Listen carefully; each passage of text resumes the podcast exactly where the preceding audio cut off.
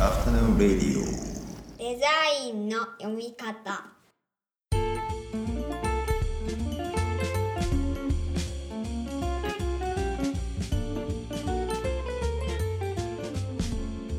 アフタヌーンレディオデザインの読み方。大林博です。こんにちは。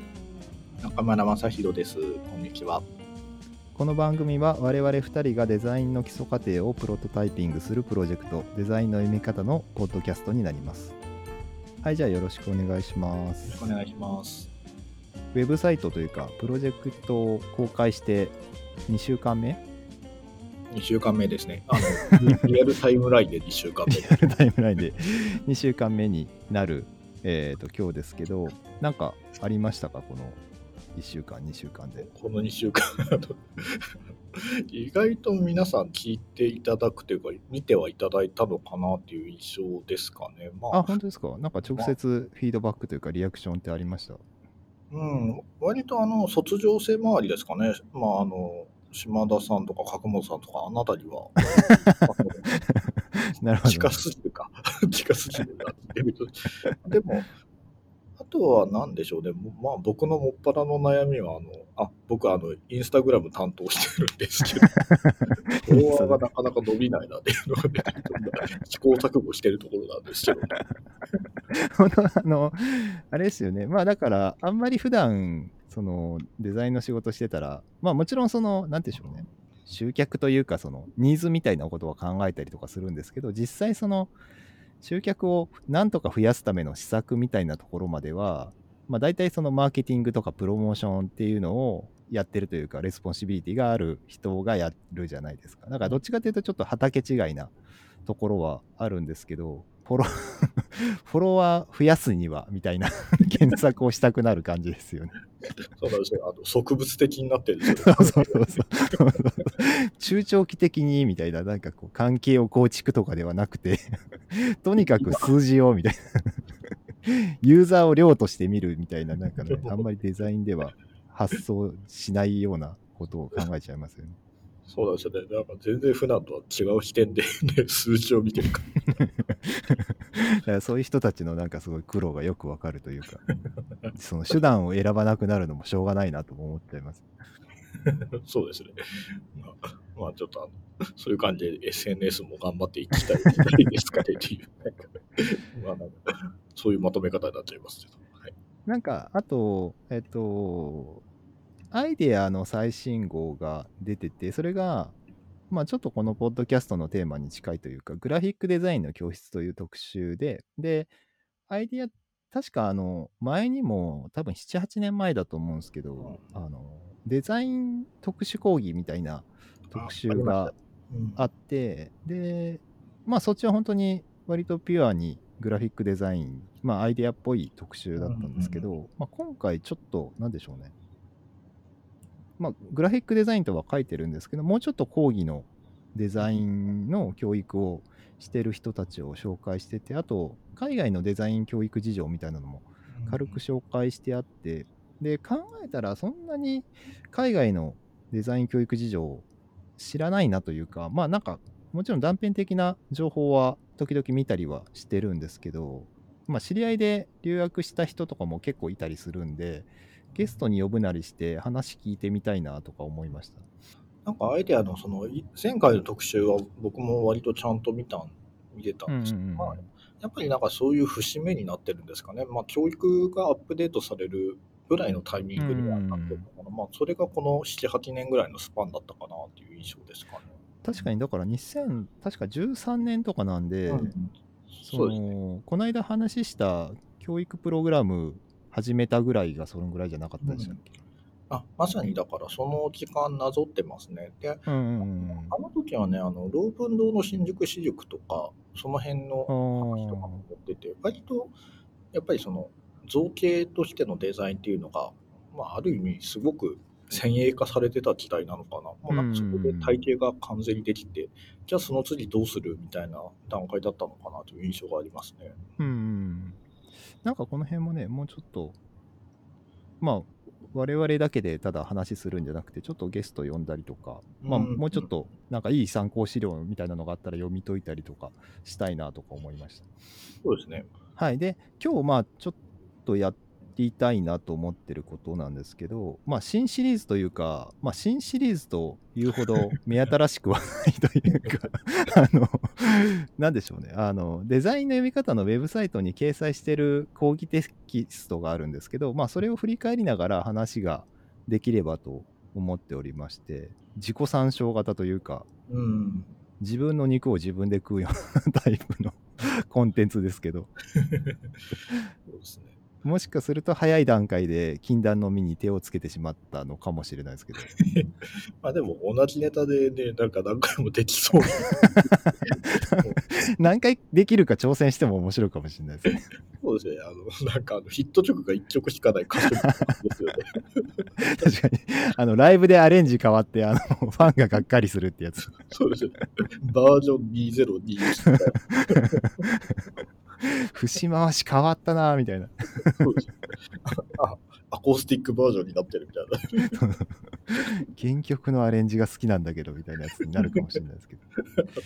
そうですね。そ,、まあ、そういうお説教とかもなんかあの問い合わせフォームにいただければ。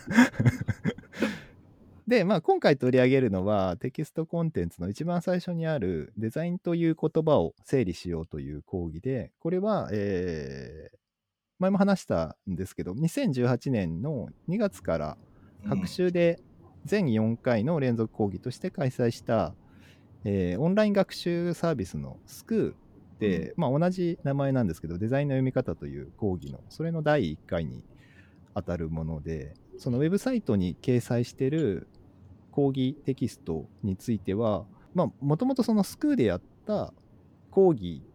と若干その違うというか、スクーにはやっぱそのスクー独自の文化というか、なんか独自のトンマナみたいなのがうん。あって、まあ、特に初学者向けのコンテンツなので、最初の辺にこう何度か質問入れてこう巻き込みながら授業をするっていうようなやり方だったりするんですですけど、まあ、ウェブサイトに掲載している文字起こしはそのあたりをちょっと省いていて、で一応そのスクーのページに、その、Facebook の like みたいな機能があって、参加したいっていうのがあって、それ、先週見たんですけど、2264人いて、ちょっとこれがどれぐらいのね、数字なのかわからないですけど、まあありがたいですよね。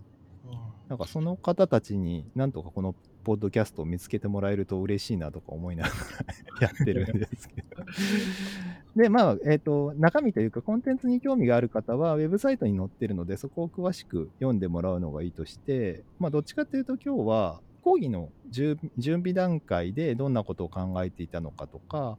あと今振り返ってどう思うかみたいなお話ができればなと思います。うんちなみにその第1回は、まあ、僕は中心に、えっ、と、大林の方が中心に喋ったので、僕が今回も読み解きは中心に進めたいなというふうに思ってます。もともとのオーダーっていうのは、これまあ他のところでも喋ってるかもしれませんけどね、なんかデザインの初学者向けの講義、連続講義っていう話で、まあそそれってまあある意味どうとでも捉えられる話だったと思うので、でまあ、まあその子、その時、最初に多分オーダー受けたの僕の方だったのかな。でも、なんかあそうでやるとねあの、一人でやってもなんか面白くなさそうだからというところで、あの、まあ対談形式。まあ実際あのテキストはね、あの二人の対談で起こ起きてますけど、まさにあのスクーマナーというか、スクー自体はそのね、司会進行のまあ、アナウンサーみたいな人がいるので、まあ、そこもちょっと今回ははあのテキスト化の時に省いてるところではあるんですけど、うんでまあ、そうやってあの、まあ、オーダーをいただいてで、まあ、ちょっと一回揉んだんですよね我々の方でどどの辺にするかみたいなそうですね、そうですね。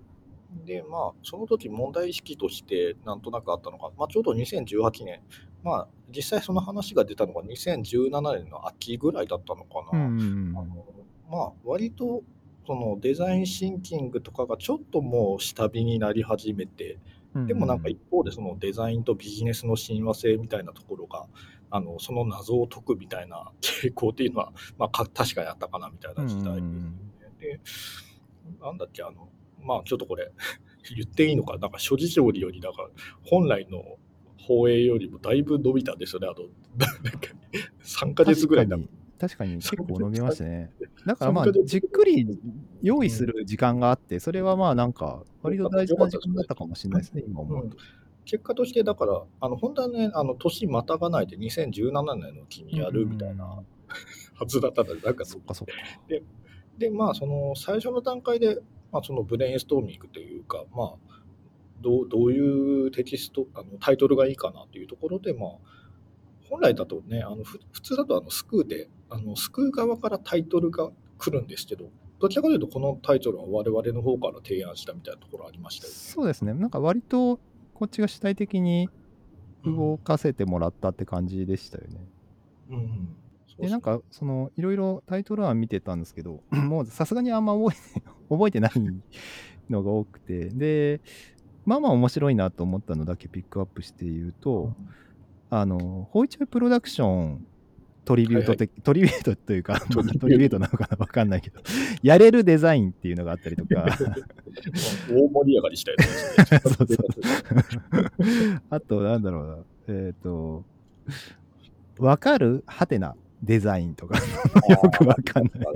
上から目線なのか、なんか統治法なのかよくわかんない感じのやつとか、まあ、あとはデザインによるデザインのためのデザインとか、まいろいろ考えましたよあ、ね。そういろいろ考えて、最終的に残ったのがデザインの再編集ってやつと、うんデザインの読み方の2つで、で、デザインの読み方になったっぽかったですね。そうですね。よより優しそうな。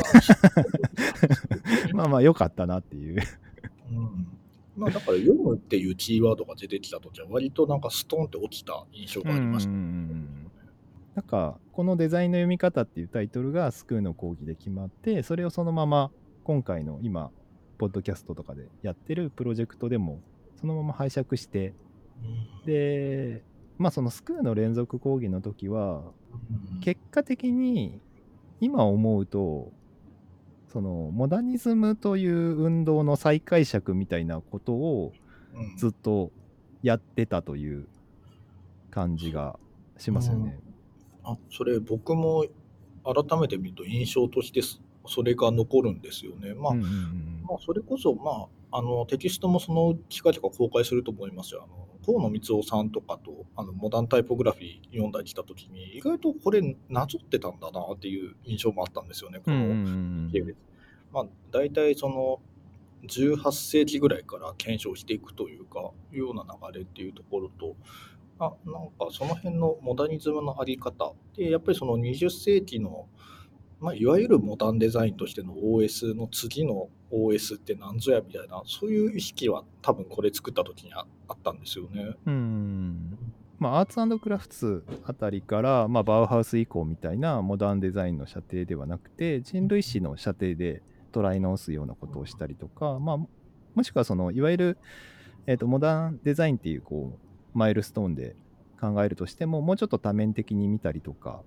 その背景を見たりとか、まあ、部分的に解像度を上げたりとかしてうん。文脈を再整理するっていうようなことをやってきたのかなというふうに思います。そうですね。なんか改めて見たらなんか4つぐらいキーワードがあるのかなっていう気がしてて、うんうんうんえそれが一つはなんかデザインっていう言葉を動詞と名詞で整理しながらあの、まあ、定義したっていうところが一つあって、でもう一つがそのデザインをそのインフラストラクチャー的なものとして見てるっていうのもあると思うんですよね。うんであとはそのデザインと人間が、まあ、双方向にデザインされる関係性があるということを、まあ、うんやうんことと、あとそのデザインの範囲を OS 的なものとアプリケーション的なものにちょっと区分しながらあの見ていくみたいなところは割となんかこの4回の講義のなんか結果として特徴みたいになってるしその後なんか我々がいろんなところで話してる時もこれを含めての話にこれをなんなんていうか、まあ、基礎としての話にしてるのかなというところがあります。うんそうですねやっぱりそ。れなんかいいまとめですね。うんでやっぱりそれで最終的には何かというとやっぱモダニズムを再定義するみたいなところになってるのかなというところうがありますよ。んなんでまあなんかこの最初の講義の話に戻ると、うん初めにやったのが徹底的にそのデザインという言葉の意味と成り立ちを調べるみたいなことをやって、その OED、あの、はい。なんだっけ、 Oxford English Dictionary とか、まあ、あの、広辞苑ももちろんなんですけど、まあいい機会なんでこう調べられるものは全部調べようと思って、こう目黒区と世田谷区の図書館行ったり来たりしながらまあいろいろ見てたんですけど大体一緒だなっていうのが分かってきてで要するにまあデザインっていうのは準備とか計画とか図案素描みたいな意味でいわゆるこうなんとなく、まあ、我々がというか我々の世代がっていう言い方の方が合ってるかもしれないですけど、うん。まあ、20世紀の終わりぐらいにデザインって言われてたその製品とか商品とか制作物に対して言われてたようなデザインよりも、まあ、もうちょっと今っぽいというか多義的なこう使われ方をするデザインの方が本来の意味に近いっていうのが分かってであとなんかあれなんですよねこれ最近知ったことなんですけどえー、と日本におけるそのデザインっていう翻訳の言葉で衣装ってあるじゃないですか、うん。衣装も明治ぐらいには講義のデザインの意味で使われてたらしいんですよね。うん。なんかこの辺もまた機会があれば詳しく取り上げたいですけど、で、あとまあさっき中村先生が言ってたその動詞から始まってるっていうところも結構重要で、で、そこからまあ名詞が出てくるんですけど、まあ最初の動詞は割とこう講義な意味というか、まあこれもすごく多義的な何か指示するみたいなような意味で、い意味を考えたり経緯を考えたりとすると、まあ、デザインっていうのは何かを作る行為に向かうことには確かに違いはないんですけどただまあ本当に材料を使って作るみたいなところとか、まあ、作られたものっていう意味じゃなくてその作るって行為に入ってから全てのプロセスについて言えるっていうのがまあすごく重要なところかなっていうのとあと、まあ、動詞から名詞に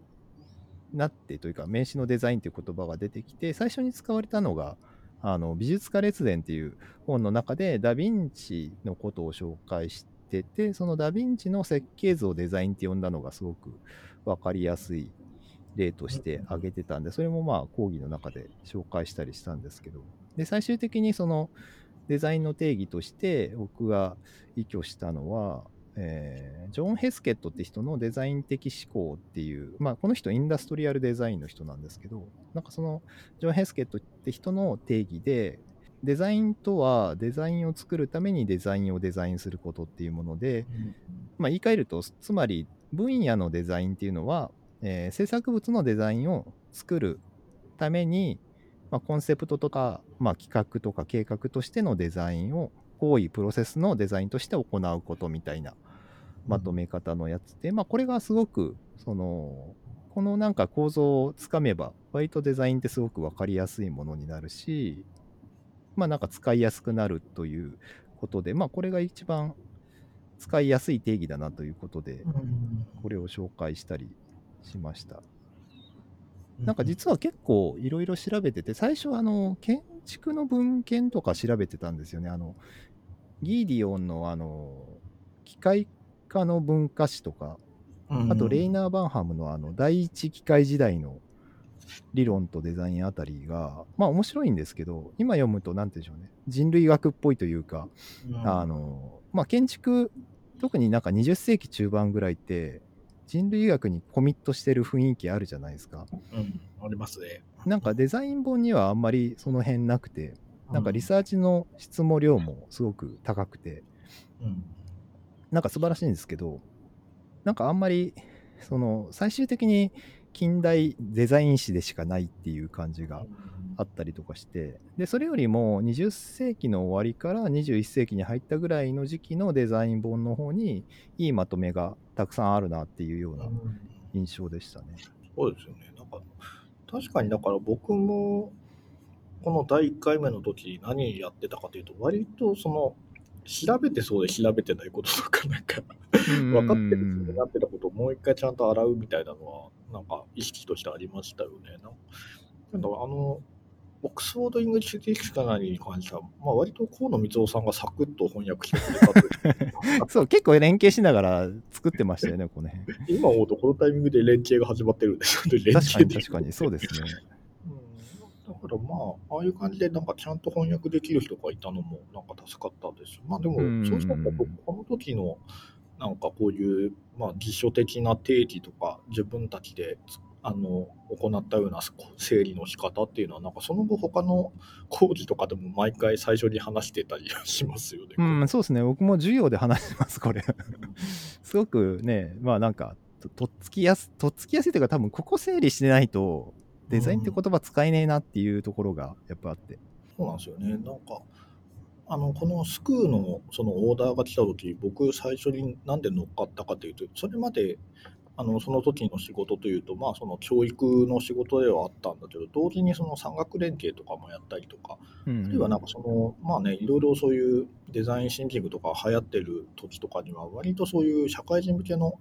講座とかにもまあ出ることあったんですよね。でうんその時にあの、まあ、例えば産学連携とかでも地方自治体とかとの人とかと話すとやっぱりそのデザインっていう言葉のなんていうか広広さというか多義性がゆえにうんうん解釈がそれぞれ違うっていうなんかまどろっこしさみたいなのあったわけですよね。うん